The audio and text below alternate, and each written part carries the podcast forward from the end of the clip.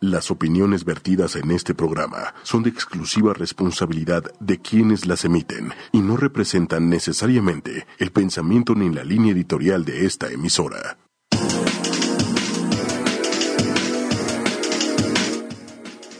Buenos días, Eduardo. Buenos días, Lili, ¿cómo estás? Muy bien, ¿y tú? Muy bien, gracias. Oye, cuéntanos qué ha pasado en toda esta semana. Con tu vida, con el país, con el mundo. Ah, con mi vida, ah, no creo que le interese al auditorio. ¿Por qué no? Eres un hombre exitoso que apoya a las mujeres. Es interesante saber. Ah, pues me sigo divirtiendo. La verdad es que para mí, eh, desde hace muchísimos años, el tema de el tema laboral es un tema divertido. Creo que creo que si no te divierte lo que haces, difícilmente lo puedes hacer bien. Entonces, la realidad es que todos los días me despierto con, una sonrisa de buen humor y, con ganas de hacer lo que me gusta. Uh, esa es la actitud. Muy bien. ¿Y en el mundo, en el país, alguna noticia importante? Sí, algo chistoso, porque pareciera que ahora hasta lo malo te acostumbras. ¿Por qué? Eh, ahora resulta, bueno, con Banco de México tomó, si, si no lo saben, tomó una medida hace, hace hace un par de días para sacar al mercado unas coberturas para las instituciones financieras. Coberturas liquidables eh, se llaman, son coberturas liquidables en, pesos. ¿Eso significa? Eh, eso es un tema complejo, pero la realidad es que va a ser subastas de, de, coberturas de dólares. La primera es por, por mil millones. Eh, hace la, hace la cobertura y pues las instituciones financieras las compran.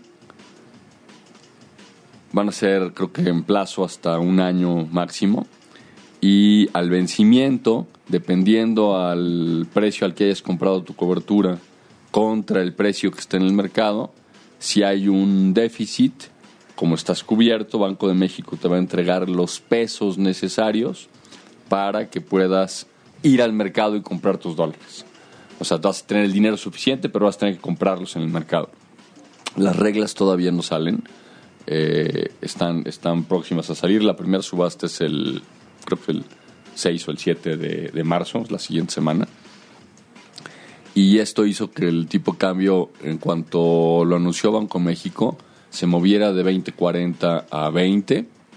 Bastante. Sí, bastante. Después ayer logró bajar como hasta 19.89 más o menos y hoy anda en 19.70 en la mañana.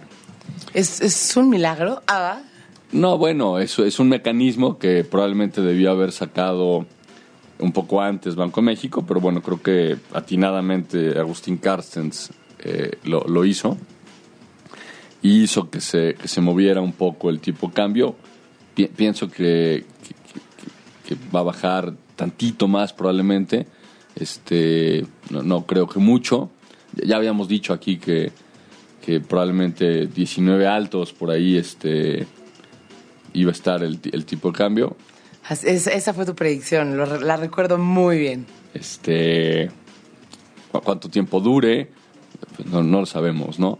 Eh, porque hay, este es un mecanismo interno pero los efectos macroeconómicos y los efectos estructurales que hicieron que el tipo de cambio llegara hasta los 21.50, esos siguen existiendo. Entonces, esta, esta, si me permiten la expresión, es una aspirina que nos va a durar un ratito, este, está bien, bien planteada, pero, pero no va a solucionar de fondo y de raíz el problema. Eh, es, es lo que hubo realmente. Pero es una o sea, si crees que no va a solucionar de raíz el problema, ¿es un buen momento para comprar dólares?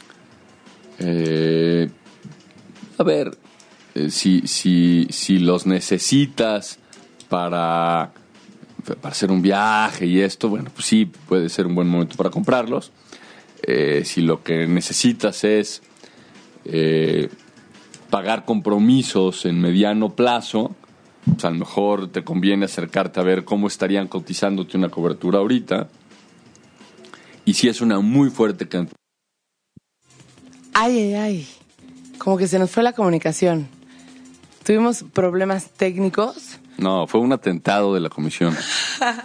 Sí, como problemas técnicos. Tuvimos un atentado de la Comisión exactamente Federal de Electricidad y nos fuimos. Pero bueno, es lo mismo. En lugar de mandar a canción nosotros, pues la comisión nos mandó a canción. Pero ya estamos de regreso, ¿no?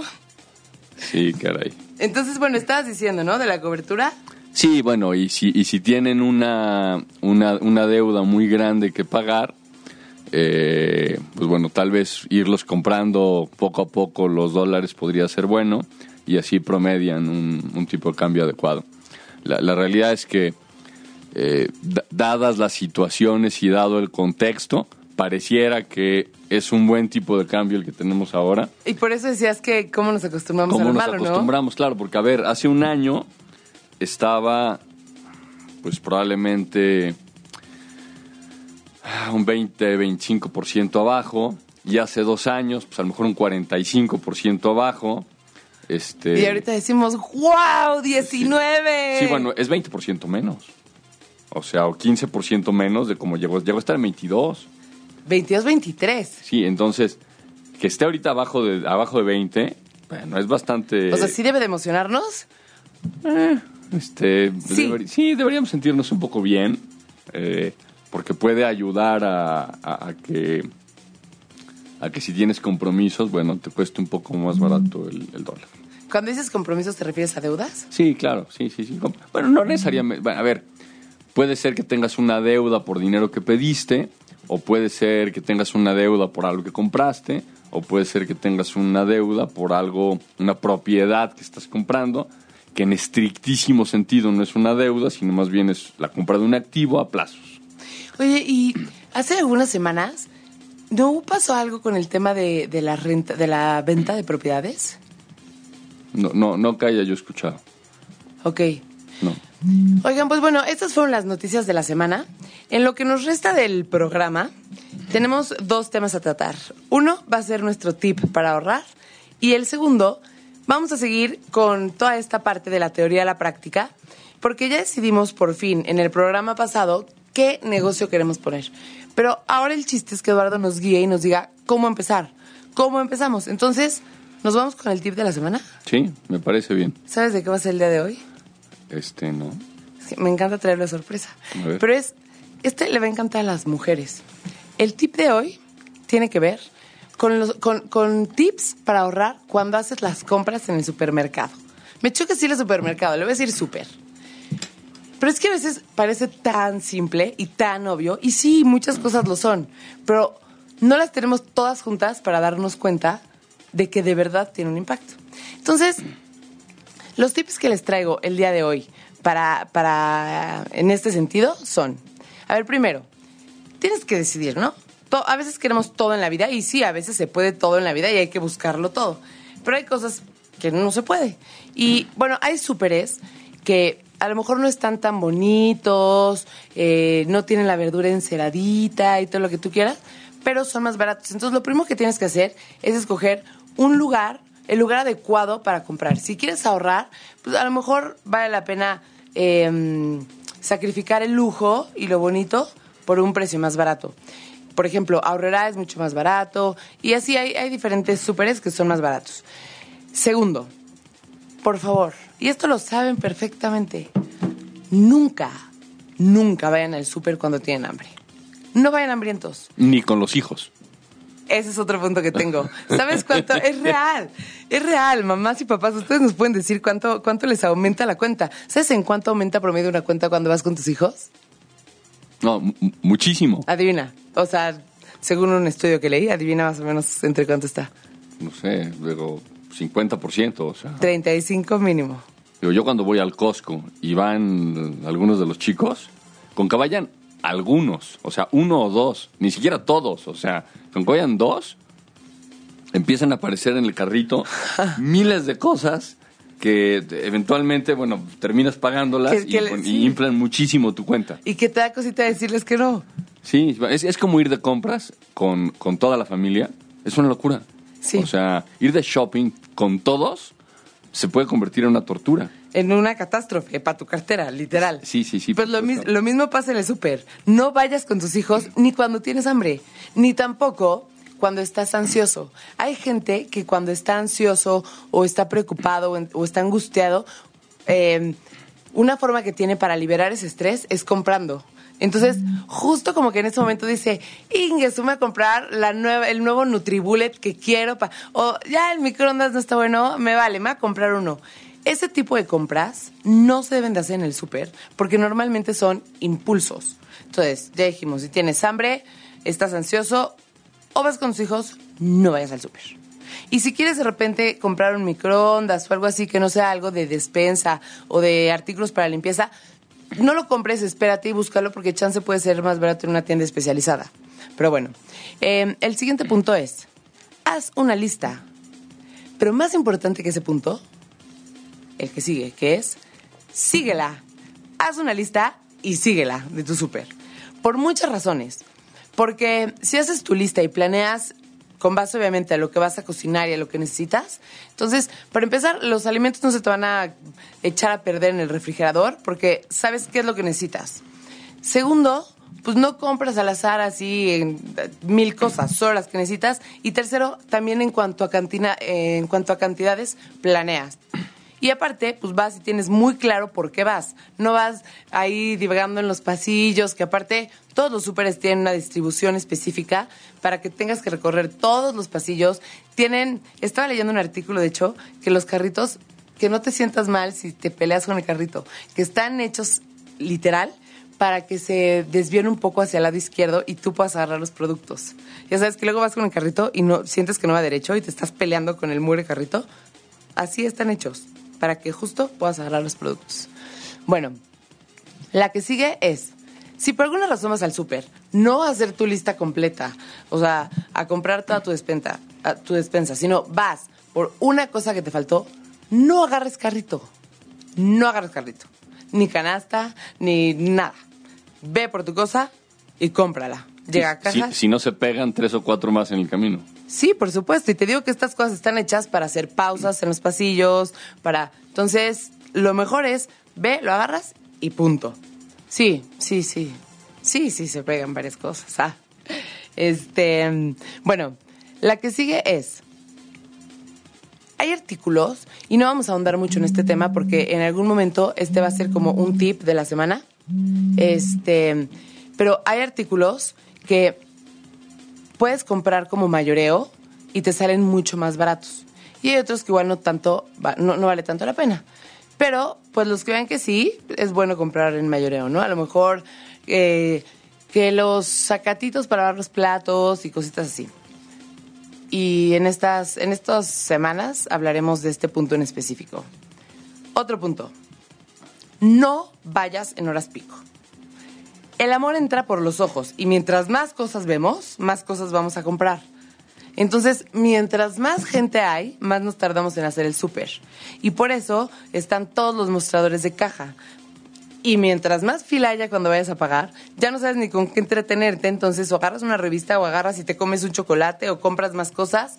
Entonces, hay que tener em, bien claro que hay que tratar de no ir en horas pico.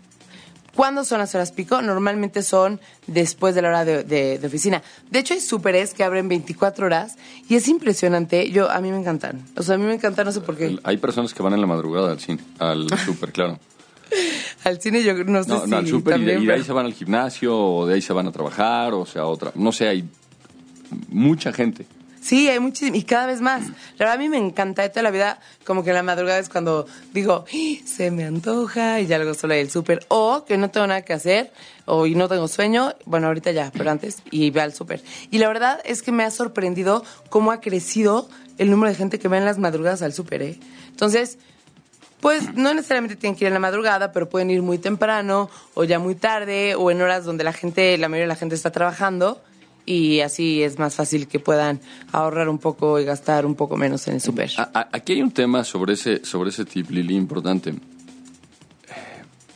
Ex- existe un factor que es el factor eh, género para ir de su- al súper. Cuando va un hombre, por ejemplo, ya sea de compras o al súper, lleva en la mente perfectamente qué es lo que va a comprar. No estoy de acuerdo. Bueno, chance, perdón, voy a dejarte hablar. Yo, por ejemplo, si necesito comprar una corbata verde, voy, me meto al centro comercial, voy directo a la tienda que tengo pensado, veo la corbata y la compro. Pero en temas de súper también eres así.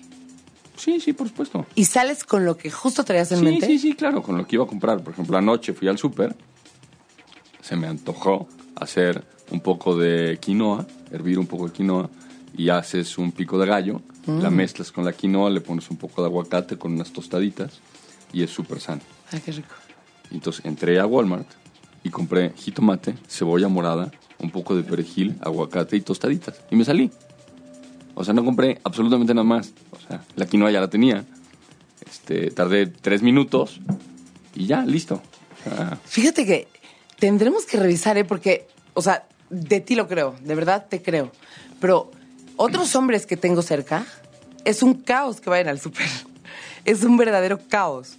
O sea, yo creo que si ellos se gastaron no sé cuánto, yo me puedo haber gastado la mitad. bueno, porque tal vez no están educados a verificar calidades, precios, tamaños. Pero no solo eso, Les dicen, que- que compran una catsup y agarran una catsup de kilo y medio. O sea, en vez de agarrar una catsup de 375 mililitros sí que te va a servir para las cuatro o cinco hamburguesas que se van a comer. O sea, Eso sí, pe- pero también dicen, ay, mira, aquí hay una mostaza que se ve buenísima. Seguro le va a encantar. Y son muy consentidores los hombres lindos. Pero entonces traen justo la salsa esa que seguro les va a encantar. Y traen no sé qué. Bueno, así son los hombres que están a mi alrededor. Yo de verdad, digo, si estamos en crisis, yo digo, no van ellos al súper. Y mi hermano peor. Mi hermano sí tiene un serio problema con el súper. O sea, de verdad. Porque aparte a él le encanta, estudia como cocina y administración de restaurantes y así, y le encanta cocinar rico y le encanta la comida gourmet. Entonces, no, o sea, él sí está cañón también. a ver, a mí también me encanta la comida gourmet, pero es muy sencillo. O sea, te vas al City Market o te vas a la Europea, compras las cosas que necesitas y listo. O sea, eso lo puedes resolver realmente muy rápido. Sí. Sí. ¿Tú estás seguro que los hombres gastan menos que las mujeres en el súper? ¿O solo es tu opinión? O sea, ¿solo lo crees o sabes que es así? No, a ver, no, no, no he hecho un estudio, por supuesto, pero veo, veo a las personas cuando, cuando acuden a un centro comercial o a un súper.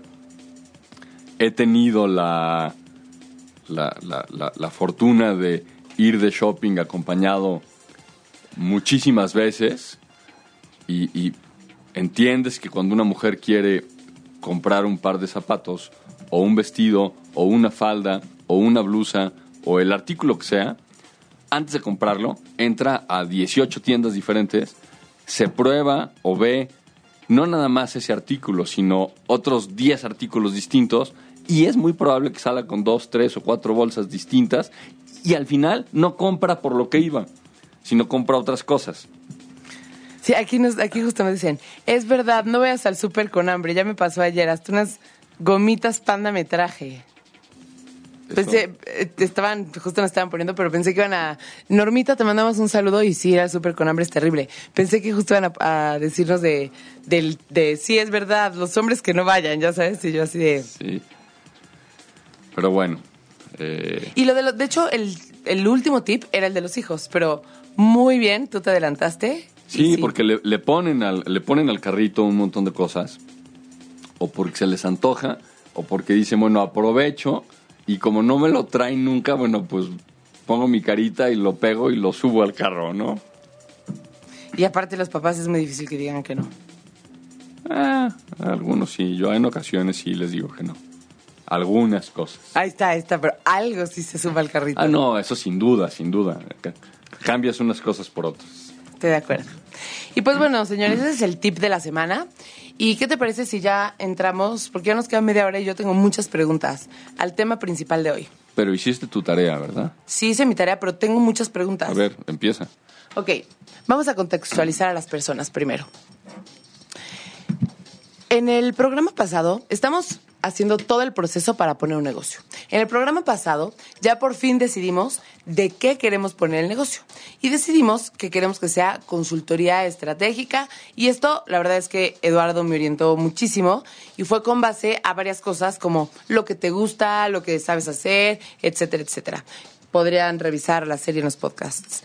Y ahora, este es el tercer punto y el tema principal se llama ya sé qué negocio quiero poner, ahora qué hago, cómo empiezo. Y entonces Eduardo me dijo, de tarea checa cómo vas a, darle difusión al negocio, ¿no? Correcto. Pero tengo un montón de preguntas. Y mis preguntas están aquí. Porque para poder saber la difusión que le quiero dar o que, que voy a necesitar darle al negocio, creo que es importante saber a qué mercado vamos enfocados. Quedamos que vamos enfocados a un mercado de empresas grandes. ¿Estamos de acuerdo? Entonces, primero quiero rectificar el mercado contigo. Mm. Entonces, nuestro mercado van a ser empresas medianas y grandes. Correcto. De cualquier giro. Que, que cumplan dos requisitos indispensables. El primero, que necesiten una consultoría como esta. Bueno, pero nosotros no lo podemos saber. No, no, pero usualmente es el mercado que lo ocupa. Ah, ok, ok, ok. Este... ¿Y qué empresas necesitan una consultoría como esta? No, a ver, eh, por ejemplo, una consultoría financiera te puedo decir que el 90%. Ah, exacto. Por eso la verdad es que estaba pensando como en cualquier giro, porque todo el mundo necesita casi consultoría financiera. te vas a topar con que muchas empresas no saben que lo necesitan. Sí, claro y algunas otras saben que lo necesitan, pero no lo quieren pagar. Porque piensan que va a ser un dinero mal empleado, cuando en realidad van a pagarte muchas veces de los ahorros que van a tener. Ni siquiera les va a costar. Sí, la vez pasada que revisamos cómo puedes cobrar, es un esquema bien interesante que decías, ¿no? Tú le dices a la empresa, yo voy a hacer que ahorres. Y lo que más vas a pagar va a ser un porcentaje de tu ahorro. o sea, a fuerza ganas o yo no gano. Exactamente. Yo, si tú no ganas, yo no gano. Perfecto. El tema es que si sí ganas, me compartes. Me vas a compartir lo que estás ganando. ¿Todo? ¿Normalmente se usa todo o, o sea... Un porcentaje. Ah, perfecto. Un porcentaje de lo que estás ganando durante un tiempo. Y el resto ya es para ti. Entonces, empresas medianas y grandes. Sí. Del giro que sea. No, eso no es. ¿Por qué medianas y grandes? Porque como que yo tengo mucho en mente que algo que me dijo una mercadóloga que decía, primero crees en las personas, luego en las historias y luego en las marcas. Entonces, como que me gustaría hacer un equipo de gente que ya tenga como experiencia y así. Y la verdad es que las empresas grandes, creo yo, no sé qué opines, normalmente saben el valor que da este tipo de consultoría y lo pagan mucho más fácil que las empresas más chiquitas. Exactamente. Perfecto. Entonces, como estamos de acuerdo en nuestro mercado, em, tenía duda de... A ver, hay muchas maneras de darle difusión a un negocio, pero también puedes pasarte toda la vida trabajando en las cosas antes de salir, ¿no? Entonces... Mucho análisis causa parálisis, acuerdo. Exacto. Entonces, lo que yo propongo es, primero, hacer folletos impresos y digitales, que sea el mismo folleto. El segundo medio de difusión, que sea a través de contactos, que no necesariamente son míos, ¿no? O sea, la verdad es que si tú tienes algo bueno que ofrecer, puedes salirlo a buscar al LinkedIn. Claro, pero estás hablando de dos temas distintos. El, folleto es el vehículo Que, que vas a utilizar para plasmar la información que quieres dar a conocer. Ajá. Y después, e-, ese folleto, no importa si es virtual o físico, de nada va a servir si no tienes el complemento, que es lo segundo que dices, que es a través de dónde lo voy a hacer llegar. Exacto. Puede ser de un mailing, lo voy a llevar personalmente. Aquí tengo mis opciones. Lo voy a dejar en diferentes lugares para que la gente lo tome. Lo voy a enviar por correo electrónico, lo voy a subir a, redes sociales, y, o muy probablemente una mezcla de todas para que puedas llegar y difundirlo rápidamente. Sí, de hecho las opciones que traía fueron página web, algo súper sencillo, pero pues para que tengas como un poco de identidad, em, contactos, que te digo, no necesariamente tienen que ser míos, puedes salir y buscarlos en LinkedIn o en, en diferentes lugares o de gente que conoces o lo que sea. Mailing a empresas, pero aquí me surgió la duda, ¿quién toma la decisión de contratar o no este tipo de consultoría? Los altos directivos o los dueños, ¿correcto? Sí, o el dueño o el director general o eh, alguna posición directiva importante. Entonces, el mailing sí tendría que ser, o sea, muchas veces puedes conseguir bases de datos o lo que sea, pero esta es muy específica. Sí, es correcto. A ver, eh, en, en muchas empresas hay áreas de capacitación o hay áreas de recursos humanos que se encargan de contratar ciertos programas, pero son programas más aterrizados a temas de capacitación o temas de adiestramiento a mandos medios. Eso lo contratan así, pero procesos de consultoría, procesos de ahorros financieros, procesos de estrategias fiscales, procesos de desarrollo organizacional, de planeación estratégica, temas de cultura, de clima organizacional, eso usualmente lo hace el, el, CFO, lo hace el presidente de la compañía, lo hace el director general, lo hace el dueño, son los que, los que tienen la sensibilidad para decir si entra o no entra un proceso de estos en las empresas. Perfecto. Entonces, el mailing básicamente será más complicado, entonces se reduciría a contactos. A ver, esa es una, una muy buena forma de empezar. El, una lista de 10, 12, 20, 50, 100 contactos Exacto. y les mandas el correo dirigido a esas personas. Exactamente. Este, Más que mailing masivo. Sí, si alguien te lo recomendó, mejor. Sí, Este, claro. Para que le pongas, oye, me recomendó tal persona, para, para que podamos platicar y, y revisar estos temas juntos. Perfecto. Y no sé si, por ejemplo, Facebook también puede hacer. O sea, en las redes sociales no pensé mucho por lo mismo, porque es como gente muy específica a la que necesitamos llegar para que nos contrate, ¿no? Pero- sí, no es como si fueras a vender helados, o sea, Exacto. te lo subes a, a Twitter y a ver quién este, cae, ¿no? Exacto. Pero en Facebook hay herramientas como de segmentación muy detalladas. Sí, Facebook o LinkedIn. En LinkedIn tenemos que estar.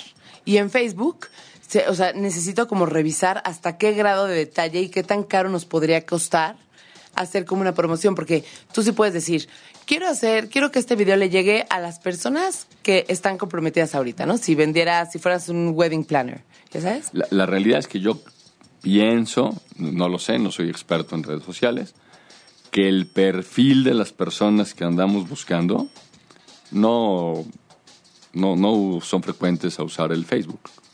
El LinkedIn sí, pero el Facebook no. Eh, creo que ya el Facebook es una red social mucho más juvenil. Eh, y, y probablemente, a ver, eh,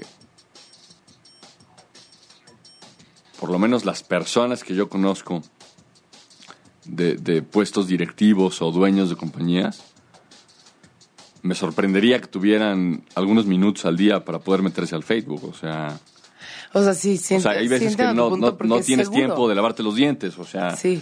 Y, y, y- ni modo que tengas tiempo de meterte al Facebook, ¿no? O sea, Sí, sí entiendo tu punto. Seguro sí tienen Facebook. O sea, no es que sea una red más juvenil para tenerlo, pero, pero chances sí, o sea, sí entiendo que no se van a meter a Facebook y sí a LinkedIn. Sí, a LinkedIn sí, y seguramente ven su correo, a lo mejor de una manera incipiente, pero lo ven, pero si, si ven un correo con un, un gancho importante o algo que los llame la atención o que diga, oye, me está recomendando tal persona, a ver, ese correo te seguro que lo van a leer. Y, si realmente ne- tienen esa necesidad o alguna de esas necesidades, pues es probable que te, te busquen. Correcto. Y bueno, la última que estoy como dudosa, pero la puse, o sea, como que pensé, ¿en dónde puedo encontrar como a dueños de empresas? Y pensé como en congresos, convenciones o expos, que hay unas que son como muy específicas, en donde van muchos dueños, pero estoy como dudosa. O sea, para empezar no sería algo que haría de inicio. Como un networking o algo así. O, Ajá. a ver, pu- puede funcionar. Eh, hay, hay, hay lugares en donde te puedes encontrar a ciertas personas, aunque la, la realidad es que yo lo que haría, eh, te, te podría decir, yo empecé a dar consultoría, mi primer cliente de consultoría lo tomé cuando estaba en la universidad.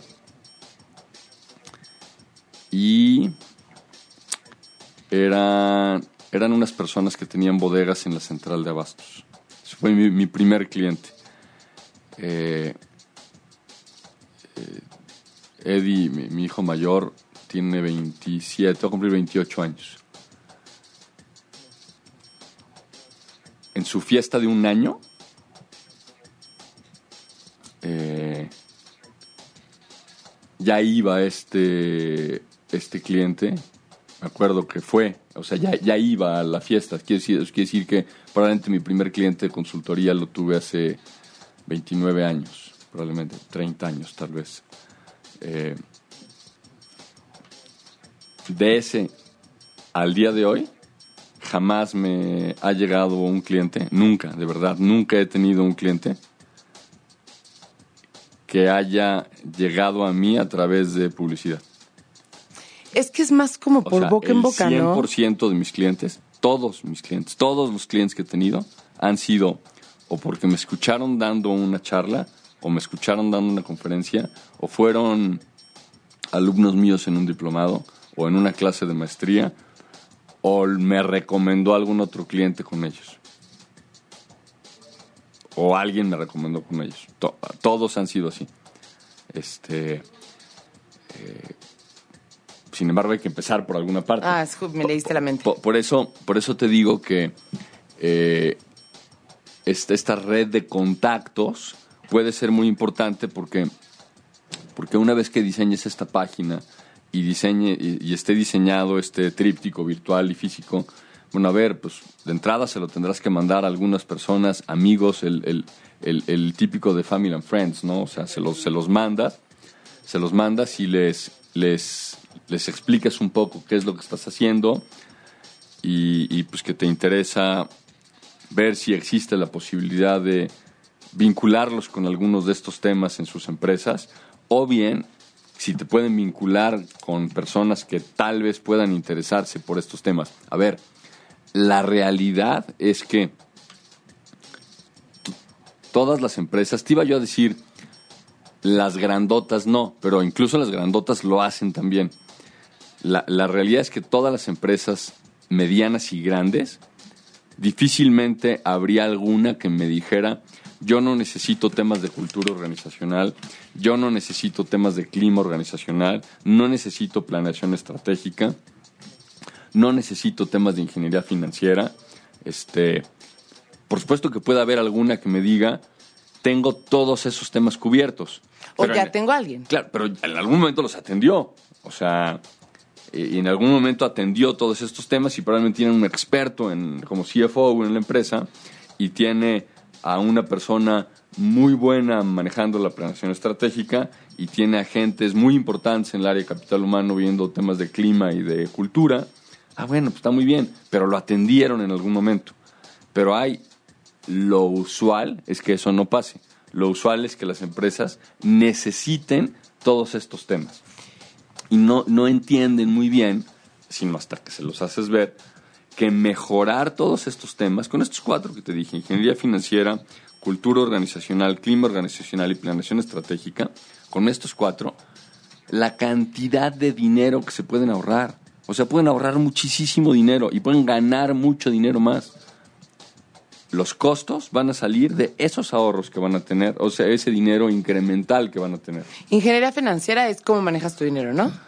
Eh, ¿Cómo estructuras tu dinero? ¿Cómo estructuras tus ingresos, tus pasivos? ¿Cómo te financias? Este, hay una serie de cosas ahí. Clima organizacional, como el... El ambiente. El ambiente. El ambiente. ¿Las otras dos eran? Cultura, cultura organizacional. Cultura organizacional es eso que sientes cuando llegas a una empresa. ¿No es lo mismo que el clima organizacional? No, no, porque el clima es en la interacción de las personas. Y la cultura tiene que ver mucho con la planeación estratégica, que es el cuarto. Tiene que ver con temas de misión, visión, valores, eh, establecimiento de metas y objetivos. Eh, tiene que ver un poco más con cu- cuando, cuando, cuando la cultura en una empresa está bien institucionalizada, la respiras.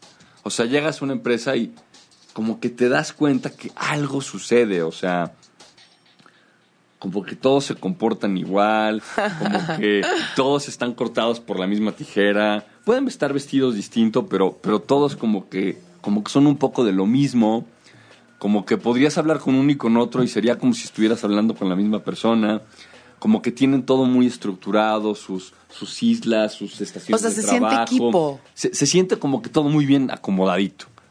Ese es un tema de cultura. ¿sale? Ok, entonces, bueno, no sé qué opinas de lo que te dije. No, bueno, está bien. Yo creo que son temas importantes y lo que hay que hacer es nada más estructurarlo para que tenga un inicio y un final. Pero antes de eso, como que me confunde. Me siento, me, me- me da inseguridad, Eduardo. Ah, me siento insegura porque como que siento que ni siquiera hemos definido bien todo. Es, es justo lo que tienes que... O sea, ya, ya ahorita decidiste qué vas a hacer y más o menos hacia dónde te puedes enfocar. Pues entonces ahora hay que empezar a diseñar esos vehículos. Por ejemplo, ahorita, ¿qué seguiría? Pues hacer ese tríptico virtual. Pero para hacer ese tríptico, no solo se trata de un tríptico. O sea, hay... Hay que ponerle información al tríptico. Ajá, pero esa información tiene que venir del, de la definición de todo el concepto de todo. Sí, claro, a ver, ¿a qué, a, qué, ¿a qué se va a dedicar el despacho? ¿Qué áreas de...? de- El tema es que tampoco te puedes esperar hasta tener todo perfectamente armado, porque entonces a lo mejor vas a empezar en Navidad del 2022. Entonces, ¿qué es lo que necesito para poder empezar? A ver, ya tienes lo importante, que son las ganas de hacerlo. Entonces, ¿a quién quieres sumar al proyecto? Si ya tienes una idea de a quién quieres sumar, a ver, voy a empezar con estas tres personas. ¿Para qué es experto cada uno de estos tres? Este para esto, este para esto, este para esto. Muy bien, tomo esa información, desarrollo un poco de estos temas, hago mi página de internet, hago mi tríptico virtual y por supuesto entonces ahora sí haces una reunión de trabajo con estas personas, revisan el material, empiezan a ponerle, a quitarle, a adornarlo, a ponerlo eh, en un tema no comercial, sino en un tema que ayude al empresario que lo va a leer, que sienta que lo va a ayudar. Y, y la realidad es que lo más importante es una entrevista con la persona. O sea, que el empresario te permita estar sentado con él, que te permita que hables con él, que te escuche, que escuches alguna problemática que pueda tener la empresa y ya derivado de eso ya viene el que te den la oportunidad de hacer un diagnóstico. Y ese diagnóstico evidentemente no se cobra y en él se pueden encontrar áreas de oportunidad importantes que entonces de ahí deriva ya un plan de trabajo para la empresa. Así funciona. Ok, entonces, por ejemplo, para la tarea de la próxima semana, estaría bien si lo distribuimos de la siguiente manera. O sea, porque sí siento que ne- o sea, necesita, necesito saber qué voy a ofrecer para poder hacer todo, ¿no? Entonces, ¿te parece si deci- o sea, si a tres personas más, busco a tres personas más para agregarlas al proyecto? Exacto, y haces un mapa conceptual de, a ver, cada una de estas personas va a hacer esto. Esto, y haces un como árbol de decisiones y vas poniendo una ramificación ahí de desmenuzando cada uno de estos temas y entonces ya vas a tener todo el mapeo, este mapa mental completo con toda tu información y a partir de ahí ya puedes estructurarlo en el tríptico, en la página, en, en la información, un correo redactado, una carta, en lo que quieras hacer llegar a las empresas. Ok, pero para la próxima semana. Ah, ya estoy de. Todo es mucho para la próxima semana. Para la próxima semana, contactar a tres personas y tener el mapeo. Co- correcto, claro, o sea, tener, tener el mapeo completo. Y por ejemplo, para pensar en esas tres personas que sean ideales para esto, hay que pensar en qué? En la experiencia que tengan, Sí, claro. en el tema que vayan a tocar, que obviamente no vaya a chocar con el de alguien más. Porque tú vas a ser uno, ¿no? Sí, a ver, que se, se tienen que complementar. Eh, por ejemplo, yo te diría, de entrada tiene que haber un experto en marketing. Eh, si aparte tiene temas de marketing digital y de... eh, bueno, pues seguramente nos va a funcionar.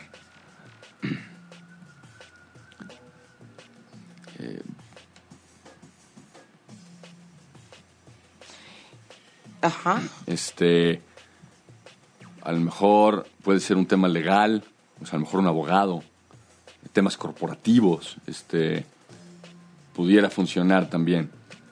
Eh,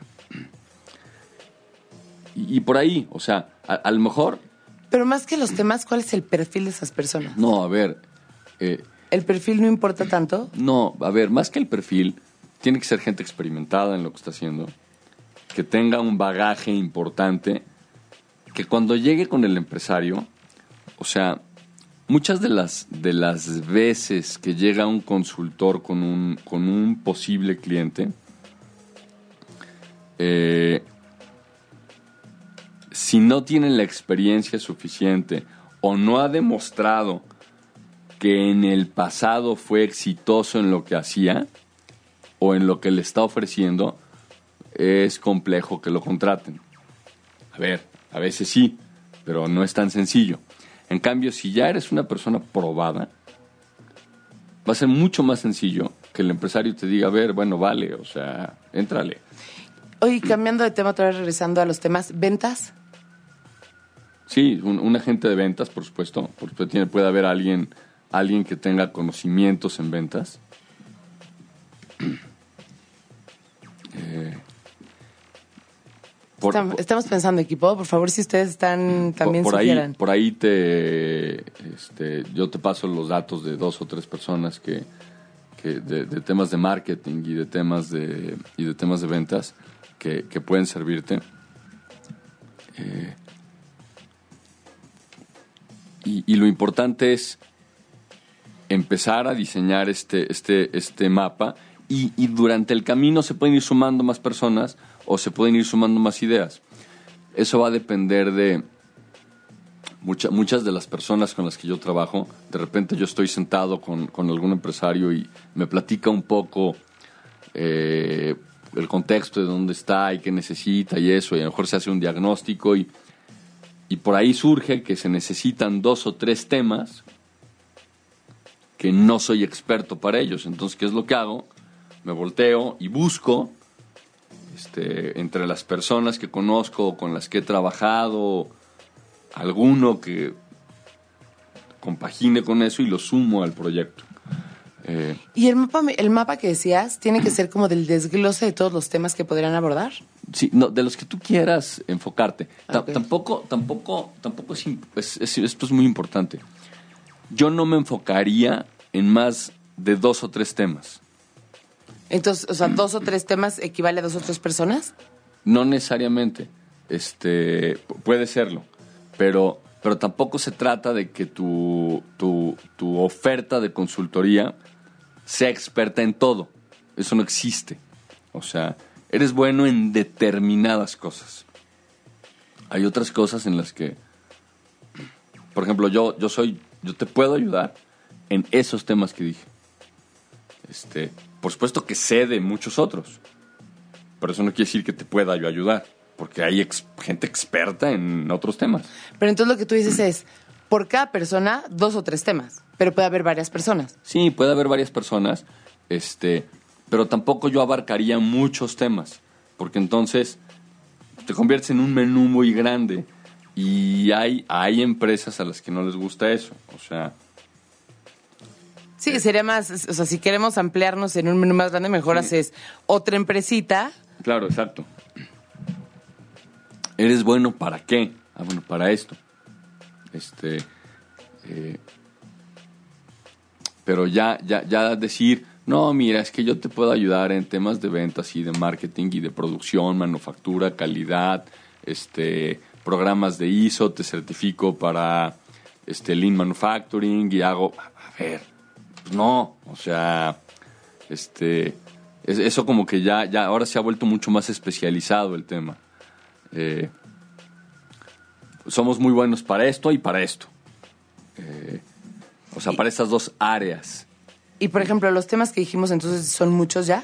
No, no, no, a ver, puede ser, es que, por ejemplo, clima, cultura, Es lo mismo, ¿no? está junto con planeación estratégica, eso es lo mismo.